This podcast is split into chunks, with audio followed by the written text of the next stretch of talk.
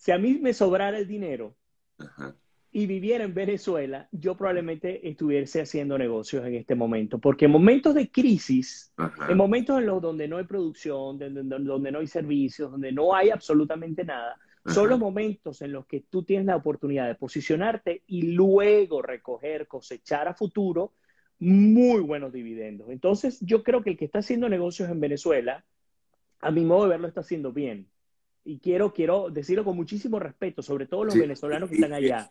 Claro, claro, pero eh, a ver, el tema con, con, los negocios en Venezuela es que al final muchos no saben de dónde, cuál es el origen de esos negocios, ¿no?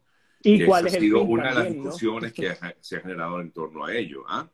Que no, y cuál es el fin también. Es decir, hay una inestabilidad tan grande que tu negocio hoy es tuyo, mañana puede no serlo, pero por eso es que está el costo, el riesgo país y el riesgo que se vive en términos empresariales, y bueno, ese riesgo tú lo tendrás que traducir en, el incremento de los costos de los, de los bienes. Si, si tú tienes este control y este control te cuesta 10 dólares, pero resulta que estás en un país como Venezuela y tú sabes que puedes perder esos 10 dólares, bueno, lo tendré que vender en 20 y se acabó. Es decir, el riesgo país se traduce en inflación también. No solamente el tema de una escasez, sino el tema del riesgo de yo llevarte este producto hasta allá. Entonces, el que, el que tiene oportunidad, a mi modo de ver, el que tiene oportunidad de hacer negocio en Venezuela, yo creo que debería hacerlo. Esa es mi opinión. Y es distinta mi opinión a la de hace dos años.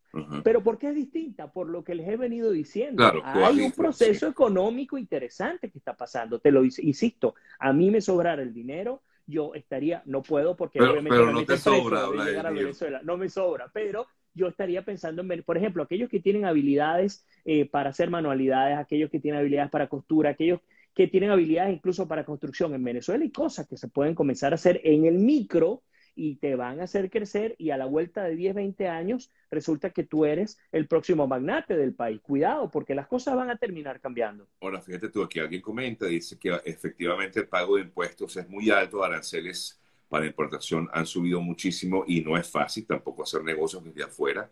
Hacia no es. Me imagino que, que, bueno, no creo que a esta persona le sobre, como hablabas hace un ratico, ¿no? Por eso es que digo, yo creo que la clave es para los que están en Venezuela. Mira, yo tengo buenos amigos y colegas que viven en Venezuela, que no lograron salir y que se las vieron muy feas y que hoy en día me dicen, Vladimir, estamos reinventándonos todos. Y resulta que, aunque no tenemos las, las oportunidades que tienen ustedes afuera, hoy estamos viendo una luz al final del túnel. Por allá se ve algo y se ve algo gracias a este invento que nos hemos hecho, un invento de economía de la nada. Y yo digo, qué bueno, porque es el principio del libre mercado, donde el régimen o donde el gobierno o donde el Estado no interviene en absolutamente nada, termina siendo un actor más, no el actor principal. Entonces, eso es muy interesante. Mientras eso pues, ocurre... no, no, no, dime, dime. No, que mientras eso ocurre, que los políticos hagan lo que les dé la gana. Al fin y al cabo, los políticos no han servido para mucho durante décadas en Venezuela e insisto, siempre lo digo, el primero que instaló una mesa de acuerdo y de negociación fue Hugo Chávez, días después del golpe de Estado y del paro, del paro petrolero y del golpe, del golpe de Estado. Esto no es nuevo y no hubo un, un outcome, no hubo un resultado concreto que dijera que bueno, en 20 años hubo 50 mesas de negociación, eh, resolvimos A, B, C y D. No hubo. Entonces, déjenlos que hagan lo que les dé la gana. Es estéril a este punto concentrarnos en política, desgraciadamente, algo que me apasiona, pero es estéril concentrarnos en, política mientras que el país avanza desde el punto de vista económico. Eh, fíjate tú, hay comentarios como este que alguien dice, bueno, pero yo no voy a invertir en Venezuela cuando todavía hay presos políticos, o sea que de alguna forma eh, está presente también el, tema político allí, ¿no? Hay mucha gente que dice, no, yo no voy a invertir mientras continúe la situación como,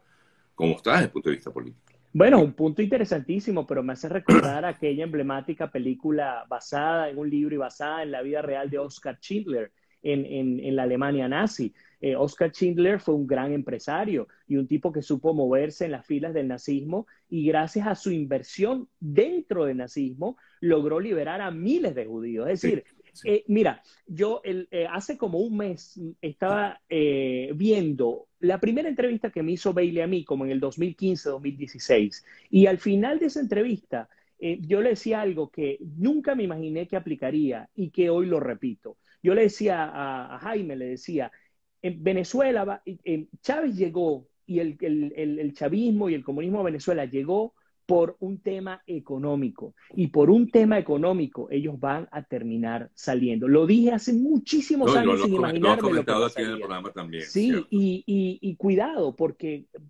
por ahí pueden venir los cambios definitivos para el país a largo plazo otra vez. Nada es a corto plazo. Y siempre lo he destacado aquí, la política es elástica, los tiempos son elásticos, puede alargarse o puede acortarse la salida de un régimen, eh, pero tenemos la experiencia de Cuba y de Nicaragua.